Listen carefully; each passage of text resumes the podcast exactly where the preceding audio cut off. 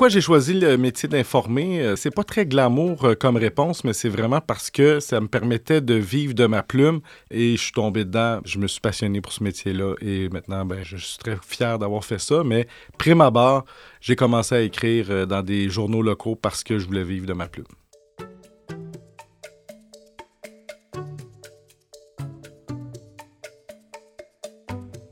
Journaliste et auteur, Hugo Meunier a fait du journalisme d'immersion sa marque de commerce. Journaliste à la presse pendant une dizaine d'années, aujourd'hui reporter pour Urbania, au fil de sa carrière, Hugo Meunier s'est mis dans toutes sortes de situations.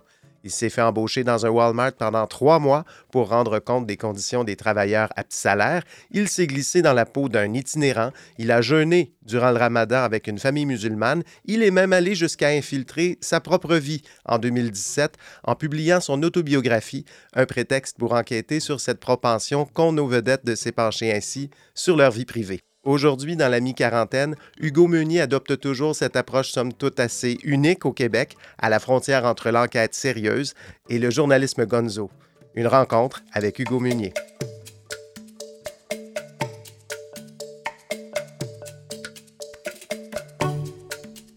C'est bien vendu, cette euh, autobiographie, euh, Hugo Meunier? Oui, euh, vraiment bien vendu. J'avais appelé à un moment donné mon éditeur, Marc Fortier, pour lui demander Écoute, on a vendu combien de ça? Il m'a répondu Tu sais, l'important, c'est qu'on a eu du plaisir à faire ça. Donc, je pense que j'en ai vendu dans mon cercle d'amis rapprochés, mais pas tous. Je suis fier de ce livre-là, mais je pense qu'il va être reconnu après ma mort. C'est, posthume. Oui, posthume. Avant de parler de journalisme d'immersion, j'aimerais qu'on parle du terrain.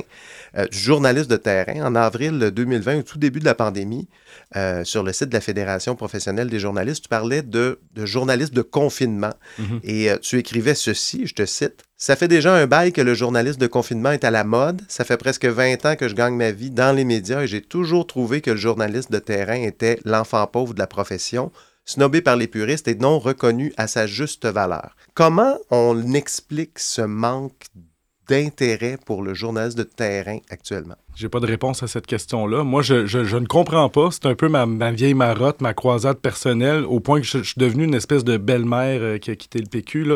Mais pour moi, c'est un non-sens parce que le bout, le fun de notre métier, c'est de sortir puis de rencontrer du monde. Et j'ai vite compris et réalisé que c'était pas le lot de tout le monde. En arrivant à la presse, ça se garochait pas du tout dans les reportages terrain, sauf s'il y avait une dimension un peu internationale. le terrain ailleurs était comme magnifié, euh, primé dans les concours de journalistes. aller faire du terrain en Afghanistan, c'est très hot, mais le terrain dans notre cour, le terrain à Laval, le terrain partout, pas vraiment.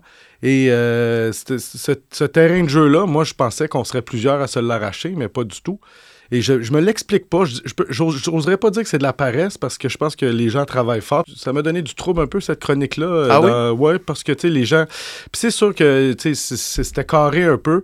Et les gens, bon, ben, il y a des gens qui m'écrivaient en disant, ben là, c'est bien facile de, de, chier sur les, les, journalistes du haut de ton privilège. Euh, tu sais, je suis salarié, je gagne un bon salaire. Donc, c'est facile pour moi. Tu sais, là, il y a des pigistes qui n'arrachent je suis conscient de tout ça, qui font, qui font des pinottes. Fait que, si, si, mettons, un média euh, te donne 100$ pour faire une pige, ça se peut que tu n'aies pas le goût d'aller passer trois heures euh, mm. sur le terrain. Mm. Fait que, tu sais, j'avais peut-être un peu échappé dans mon angle mort cette dimension-là. Fait que je me suis fait un peu ramasser, puis je l'ai pris, puis j'étais assez d'accord avec les critiques, mais pour moi, je trouvais ça très préoccupant de voir des médias se péter les bretelles, d'être capable de sortir leurs médias pendant le confinement de la maison, parce que je me disais, quel dangereux euh, précédent on est en train de créer là, tu sais, de, ben, voyez, on est capable de sortir un journal sans sortir de la maison. Ben, c'est toute la distance avec le lectorat que je trouve déjà très, très. Euh, je trouve que le, le, fossé se creuse avec les gens. Le proverbial ben, vrai monde depuis longtemps. Et le fait de se, trouver bon de sortir un média sans sortir de la maison en confinement, ben, je me dis, OK, ça, on n'est pas en train d'améliorer notre sort. Je pense qu'on devrait revenir, euh, au contraire, de, de, rapidement de l'autre sens pour pouvoir peut-être euh, diminuer cette distance-là, je trouve qu'on a avec les gens. Est-ce qu'avec la pandémie, parce que tu faisais une prédiction en disant je, je pense qu'on va se trouver toutes sortes de raisons pour pas sortir sur le terrain euh, quand la pandémie va se terminer, mm. est-ce que ça s'est avéré? Ben, présentement, je trouve pas que les gens se garochent sur le terrain du tout. Pendant la pandémie, nous, on était quasiment, tu sais, puis là, encore là, on, est Urbania, on n'est pas le courrier international, là, mais tu sais, on allait sur le terrain, puis des fois, c'était facile d'avoir des entrevues, de rencontrer les gens. Et les gens nous disaient souvent, Colin, c'est le fun d'avoir des. Mais moi, je trouvais ça complètement indécent que des, journalistes soient recroquevillés en dessous de leur lit à gagner 100 000 par année, alors que l'autre bord de la rue, à l'Intermarché, la caissière était là jour 1 à pandémie jusqu'à la fin au salaire minimum. Puis j'étais comme, on est supposé être les, les, les, gens, tu sais, c'est notre travail quand même, puis on n'est pas, dans, on n'est pas en Ukraine non plus, là, c'est mhm. pas une zone de guerre, c'est la mhm. pandémie. Là. Mets un masque, garde tes distances, puis va, va parler au monde qui, eux autres, ils vont tous les jours travailler. Là. Fait que euh, non, mais j'ai pas senti que c'est revenu. Je pense que dans les grosses salles de presse, présentement, c'est pas revenu. Euh, les sont encore déserts. Je pense que c'est une journée, semaine. Faudrait qu'on m'explique présentement est où le, où le problème pour pas que les gens reviennent au bureau. Je comprends aussi que l'autoroute King, c'est le bordel. Puis si je vivais à Sainte-Marthe-sur-le-Lac, ça ne tente pas de retourner euh, au centre-ville euh, cinq jours, semaine. Je suis conscient de ça, mais moi, je, moi, je trouve pas que ça, c'est, une bonne nouvelle que les gens sont capables de travailler tous de chez eux sans voir personne. Quand est-ce que tu as trouvé, toi, que tu étais sur ton X? Sur le terrain dans le style de journaliste que tu fais, aller à la rencontre des gens, tout ça? Moi, j'ai euh, j'ai fait une couple d'années. Euh, chez, moi, j'avais commencé ma carrière le, 11 septembre 2001, hein, puis pas pour aller couvrir. Euh, pas pour aller couvrir les attentats terroristes à New York, mais pour couvrir la Maison des Jeunes de Sainte-Marthe-sur-le-Lac, fête ses 10 ans. Oh j'étais là. Et c'était pour l'éveil. C'était un hebdo à Saint-Eustache. Je viens de là et tout ça. Fait que moi, j'avais comme. tu sais, j'aimais ça, mais c'était comme des trucs Écoute, j'ai commencé ma carrière comme chroniqueur, moi. J'étais le furteur. J'avais un beau chapeau de, Quaker avec euh, ma couette, puis il m'avait mis une loupe devant l'œil parce que je furetais partout. Je mettais tout le temps mon petit nez partout. Fait que c'était comme plus des histoires funky. J'avais fait une entrevue avec la madame qui vit avec 33 perroquets, le sosie d'Elton John. C'était plus du cabotinage au début, puis je pense qu'il voulait avoir un jeune. Puis j'étais à l'époque, t'imagines, aujourd'hui c'est plus moi, mais là j'étais l'espèce de, de jeune euh, qu'on aimait, qu'on aimait ça pour... Euh, mon patron, il avait à peu près 100 ans dans ce temps-là, il était tout content d'avoir un jeune euh, chez l'Éveil, puis tout ça. Fait que c'est bon pour notre jeune lectorat, le jeune lectorat de l'Éveil. Bref, j'avais pas encore ma piqûre, mais je trouvais ça cool d'écrire dans un journal, mais tu sais, ça devait être très mauvais. Mais quand je suis arrivé au Courrier Laval, j'avais. Euh, il n'y a pas beaucoup d'itinérance euh, à Laval. Bon, mhm. tu sais, c'est comme le cliché de la ville, que tout va bien, trampoline et tout le kit. Mhm. Et moi, j'avais, il y avait une ressource, le chic resto pop de, de, ce coin-là, puis c'était la seule place qui avait des itinérants, puis je m'étais, j'avais décidé d'aller dormir là, mais infiltré. Ce qui, ce qui était mauvais, parce que j'étais déguisé en itinérant. Euh, j'ai pas connu la pauvreté. Là. Je viens d'un bungalow avec une piscine hors terre. Fait que là, moi, je me j'étais arrivé là avec mon tapis de sol. Puis, vraiment déguisé. Ça, c'est ton premier reportage d'infiltration. Ouais. D'accord. Puis la, la, la, la une, c'était moi de dos. J'avais les cheveux longs dans ce temps-là, aucune calvitie. Puis c'était un imposteur nommé Mathieu. C'était moi parce que je m'étais fait buster finalement après comme deux heures par mon voisin de, de, lit qui avait dit T'es pas journaliste, toi? Ah mon Dieu. Je posais trop de questions j'avais refusé de fumer le, joint qui roulait. parce que j'ai une intégrité journalistique euh, sans faille. Fait que j'avais pas, pas fait là-dessus. Avec le recul, j'aurais dû comme pas fait là-dessus. Mais bon, je posais trop de questions, tout ça, j'étais louche. Euh, fait qu'il m'avait démasqué, fait que j'étais un imposteur. J'avais donné le nom de mon ami parce que je m'attendais pas à ça, de devoir mentir. Puis là, tout ça, après ça, je savais pas c'était quoi les règles dans ce temps-là. Ben, j'ai pogné la piqûre. Parce que là, quand je l'écrivais, ce texte-là, je tripais. Quand je voyais la une, là, c'était une infiltration. Là, j'ai vraiment. Euh, c'est là que j'ai catché que finalement, journaliste, ça peut être très cool.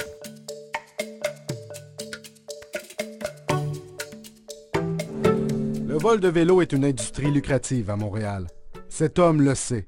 Il revend depuis longtemps des vélos volés par un de ses complices. Pour le mettre en confiance, nous lui avons acheté sa vieille bécane pour 10 dollars dès notre première rencontre.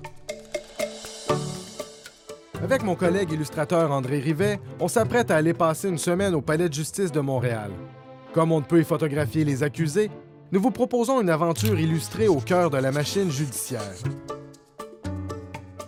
Le reportage qui t'a fait connaître, bon, c'est en 2013. Tu t'es infiltré, tu étais à la presse à cette époque-là. Tu as passé trois mois à travailler au bas de l'échelle dans une succursale de Walmart à Saint-Léonard. Qu'est-ce que tu retiens de ce reportage? Je dis que c'est celui qui t'a fait connaître. Est-ce que je me trompe ou euh? ben, moi j'aime mieux que ce soit lui parce que sinon l'autre c'est que j'ai patiné pour aller à la job. Euh, puis c'est, je trouve ça moins moins glamour pas mal. Fait que je suis très content que ce soit celle-là. T'en, as fait un livre après, donc c'est un peu ce qui a lancé, euh, je dirais, Hugo Meunier est devenu un nom connu. Là, ben, c'est celui qui me rend le plus fier, en fait. Puis, euh, ben, j'adore, tu sais, moi, c'est sûr que ce que je retiens de ça, c'est. Euh, c'est une bonne leçon d'humilité. Je pense que j'étais en train de m'embourgeoiser solide à ce moment-là. J'étais devenu dans le camp des chialeux à la presse. Ça faisait déjà une couple d'années que j'étais là. Je pense que j'avais perdu le contact un peu avec la, chance que j'ai d'avoir un très bon salaire. C'était ma période veston aussi où je me prenais un peu pas pour de la merde. Et euh, je pense que ce petit reality check-là euh, m'a aidé euh, pour la suite aussi parce que j'ai fait des moves après. Fait que, tu sais, je peux quasiment dire que ma crise de la quarantaine a commencé là, même si c'était un peu avant, parce que, tu sais, tous des détails que j'avais oubliés. Je buvais peut-être 3 Starbucks par jour, c'est 15$ par jour, 5 jours semaine, 45$. Là, c'est un exemple niaiseux, mais c'est juste, je suis arrivé là avec mon char puis mon Starbucks, le premier chiffre. Puis, premièrement, personnel, tout le monde est là en autobus. Premièrement, j'ai eu un commentaire genre Café Starbucks, t'es riche, toi. je, je, je, fume une Dumorier dehors, t'es Dumorier. Là, là c'est un nouveau monde.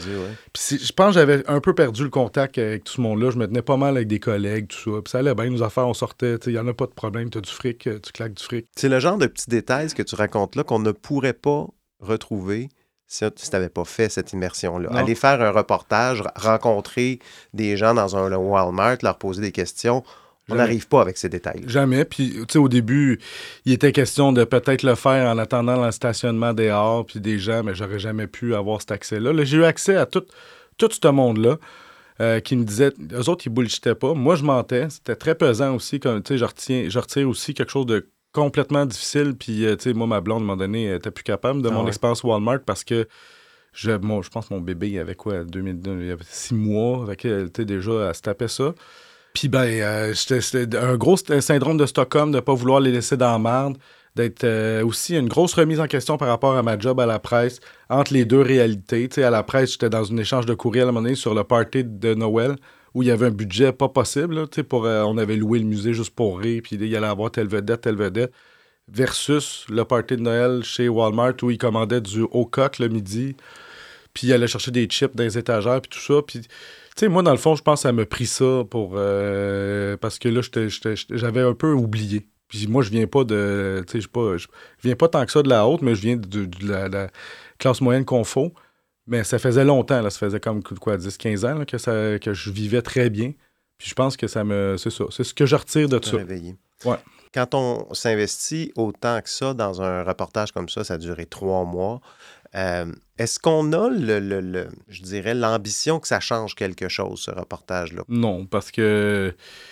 Non, c'est une trop grosse machine Walmart, puis j'étais pas à la pêche au scandale non plus. Je sais que mes boss auraient aimé ça, que, je vois des, des gens noyer des bébés dans les toilettes euh, à l'arrière ou je sais pas quoi, mais tu sais, c'était c'est juste une grosse business qui fait du cash en, peu payant ses employés. Je n'ai pas été maltraité non plus par mes patrons. Puis cette histoire-là, moi, à la limite, m'intéressait moyen. Il y a eu tout ce qu'on a entendu sur le côté antisyndical de Walmart, le mm-hmm. côté euh, Walmart arrive puis ils vont détruire tous les petits commerces autour, mais cette étape-là était déjà passée. Là, c'était plus les 20 ans de Walmart, on aime ça, les, les anniversaires. Puis Qu'est-ce qu'il y a à dire encore là-dessus? Puis moi, j'ai une tante qui travaillait chez Walmart, puis c'est elle qui m'a mis la puce à l'oreille. Puis c'était bien plus ces histoires un peu de la vie, euh, comment que comment ils sont un peu maltraités au bas de l'échelle qui m'intéressait. Puis c'était anthropologique, euh, mon, truc, pas mal plus. Et euh, j'avais mis ma barre quand même assez basse, même si évidemment j'ai trouvé que ça avait passé dans le néant comme reportage. Le livre a bien marché, mais le reportage comme tel, sais, moi, je fais essai à 5 heures du matin. Euh, sais, mon chiffre, il était quand même assez dégueu. Là, ça bougeait, là, mais mettons, c'était un genre de 6-3.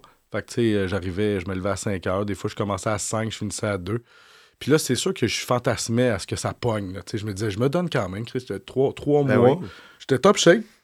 Mais je travaillais fort quand même, je travaillais très fort physiquement, puis aussi, il y a plein d'histoires, j'avais plein de confessions de tout le monde, puis je trouvais que j'avais de quoi de bon je simulais mes entrevues à Tout le monde en parle pendant que je fais essai quasiment. J'étais là, c'est sûr que je vais aller à Tout le monde en parle avec ça. C'est ah trop, trop big. Fait que j'ai mis un peu la barre là, mais ça a passé dans. Je voulais pas changer. Je, pense, je savais bien que Walmart ne fermerait pas.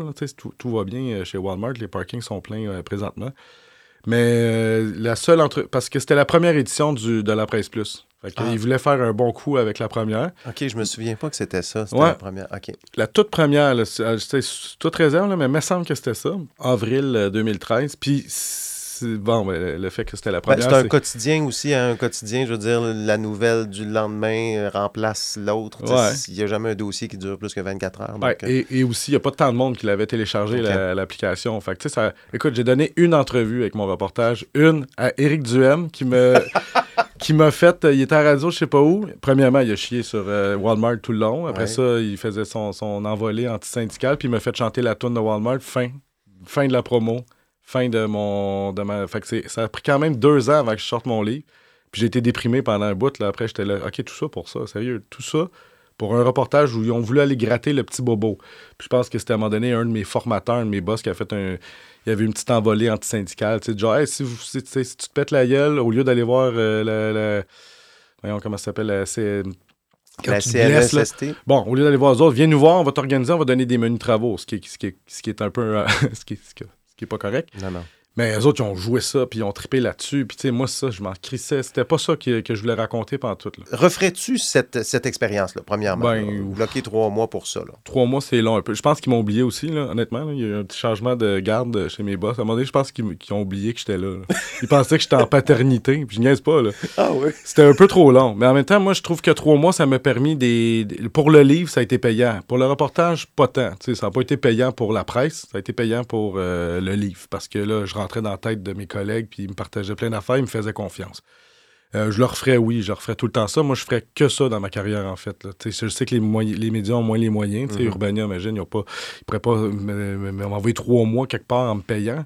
Mais moi, euh, c'est ce que je ferais. C'est la meilleure façon, de, je trouve, de raconter des histoires, c'est de les vivre. Quelle dernière immersion t'as fait? Euh, J'en fais moins, c'est sûr. Là. Je pense qu'à un moment donné, j'étais-tu itinérant, il pas longtemps? Ça, c'est récurrent. Toute fois de temps en temps, je vais, je vais coucher quelque part dans un refuge. Fait que c'est peut-être ça. Sinon, ah, j'ai été scrutateur euh, au ah. municipal. Ça, c'est l'année passée, ça? Euh, la, euh, les élections municipales, bon, oui. Ça, finalement, après coup, j'aurais pu le faire à visage découvert sans problème. Je pense qu'ils ont tellement besoin de monde. Mais là, je me trouvais très edgy d'y aller undercover.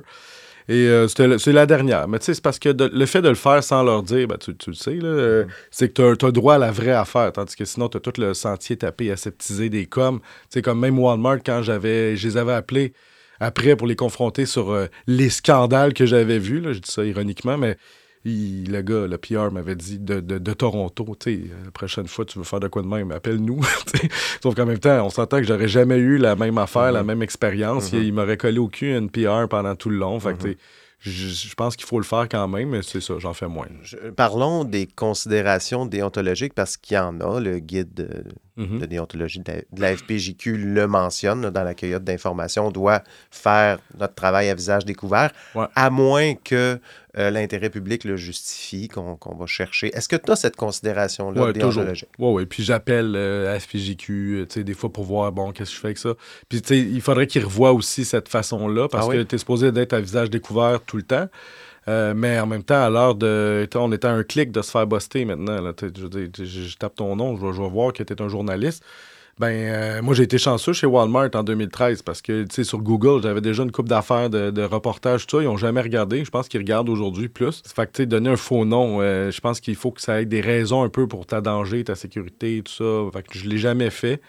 En même temps, je pense qu'il y a juste des journalistes qui pensent que des journalistes s'infilent des affaires. Fait que, tu sais, à moins d'être une vedette de, de, la télé ou un journaliste de TVA que tout le monde reconnaît, tu sais, on, nous, on peut en faire en masse euh, sans se faire pogner en donnant notre vrai nom. Les gens n'ont pas, ont pas ça en arrière de la tête de se dire Ah, c'est-tu un gars, ça, un journaliste qui s'en vient comme nous infiltrer? Là? Tu pourrais aujourd'hui faire des. Ouais, ouais. Sans, peut... sans, être euh, reconnu. Ouais. Mon anonymat se passe bien. OK.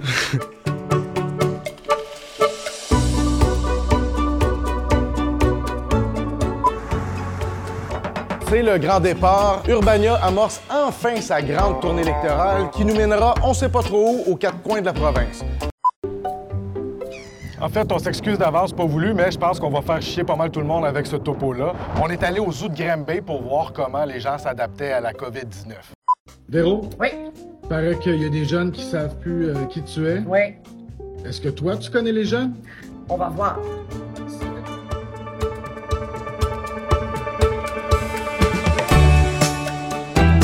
Pas très longtemps, on parlait du que la jeune génération ne connaît pas la culture québécoise. Ouais. J'ai l'impression aussi qu'il y a une brisure avec l'information dite classique ou traditionnelle, mm. euh, alors qu'Urbania réussit à parler à ce public-là.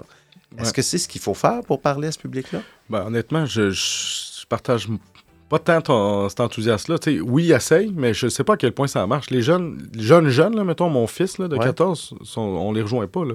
Ah fait que, tu sais, les jeunes qu'on rejoint, je, je, je, oui, ils ciblent plus jeunes. 18-35, je pense la cible officielle. Euh, officiellement, c'est ça notre lectorat. Je sais qu'on rejoint ces gens-là via TikTok, via Instagram, beaucoup. Par contre, euh, je sais aussi qu'il y a beaucoup de monde de mon âge qui aime encore Urbania, puis qui, qui c'est la, la, la, la, première clientèle. Les jeunes, tout le monde essaye de faire jeune. Tu sais, RAD, c'en est une bonne, Mhm. un bon exemple. Le 24 heures aussi, le devoir, ils ont pris une tangente. Fait que, tu sais, tout le monde essaye, mais je, je- je- tu sais, j'aimerais ça qu'on me dise que ça fonctionne, mais je suis quand même un peu sceptique.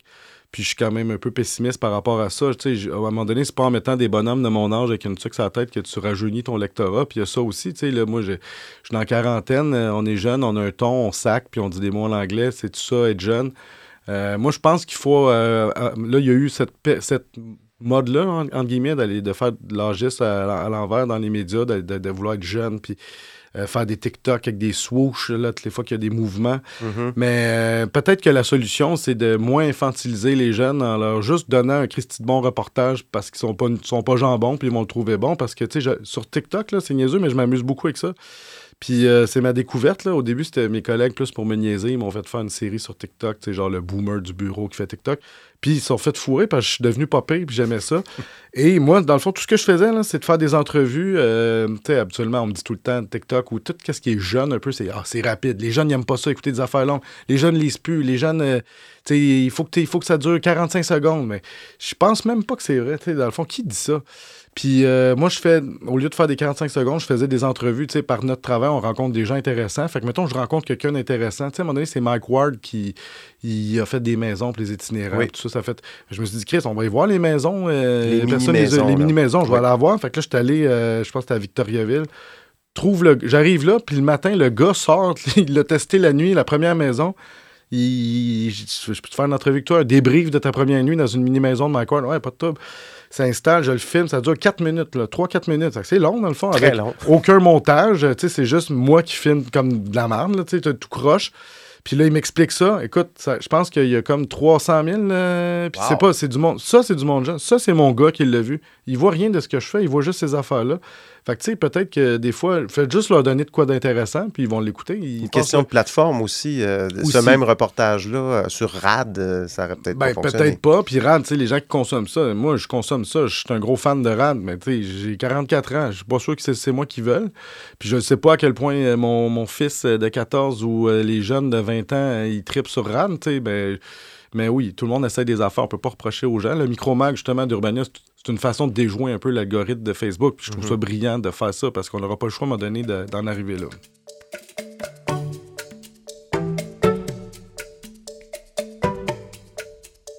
Pour terminer, quel conseil tu donnerais, toi, à un jeune journaliste qui commence là, euh, aujourd'hui là, dans la profession? Euh, ben, fais-toi un nom par ton travail avant de te faire un nom par, euh, parce que tu veux te faire un nom. Je trouve que souvent, c'est un problème. Moi, j'ai quand même bûché fort. Là, là, bon, ben, je, parle narcissiquement de moi, là, mais je veux dire, j'ai- j'ai travaillé fort euh, dans ma carrière. Puis là, je me suis comme fait un petit nom dans le milieu journalistique. Puis là, je trouve que c'est, je suis dans zone payante, comme on dit. Là, c'est le fun. mes affaires marchent bien, tout ça. Ben, je trouve que des fois, je les trouve très pressés de ça. Puis j'avais pas cette prérogative-là quand j'ai commencé, moi, d'être une, euh, une vedette, puis de, de- qu'on me voit à télé, tout ça. Le Fait marketing, le, le mar- le branding, le branding, personnel. je, ouais. je l'avais pas. Je l'ai eu à un moment donné, c'est sûr. Je voyais des gens l'agacer, tout ça, qui, qui shinaient partout. Puis c'est sûr que ça me tentait, puis je voulais, je voulais, je voulais, je voulais vivre ça. Mais je l'avais pas jour 1. Je me souviens que moi, au début, j'étais là, peut-être très naïf, là, mais j'étais là pour les bonnes raisons. Genre, je voulais raconter des histoires, euh, dire la vérité. euh, je- je- ce côté noble-là, je le trouve, je trouve qu'ils sont plus cyniques des fois, les jeunes. Puis ils ont plein de qualités, ils sont bien plus intelligents. et que, les jeunes de 20 ans aujourd'hui sont bien moins ticounes que moi à 20 ans. Ils ont, ils accès à plein de connaissances, Mhm. sont brillants, ils manipulent les technologies, sont multitask au bout. Mais ils veulent vite, ils prennent à l'envers, ils veulent se mettre en avant, puis après ça, peut-être faire des bonnes histoires. Mais tu sais, je- Le contenant avant le contenu. Exact. Fait que faites-vous, euh, tu sais, faites des stuns, faites des trucs euh, qui vont faire jaser de vous autres, puis après ça, mettez-vous mettez-vous de l'avant. C'est peut-être le conseil que je leur donnerais. Puis sortez, évidemment, ma vieille, euh, ma vieille rengaine de, de terrain, mais c'est tellement, la, la- c'est c'est tellement ce qui manque le plus.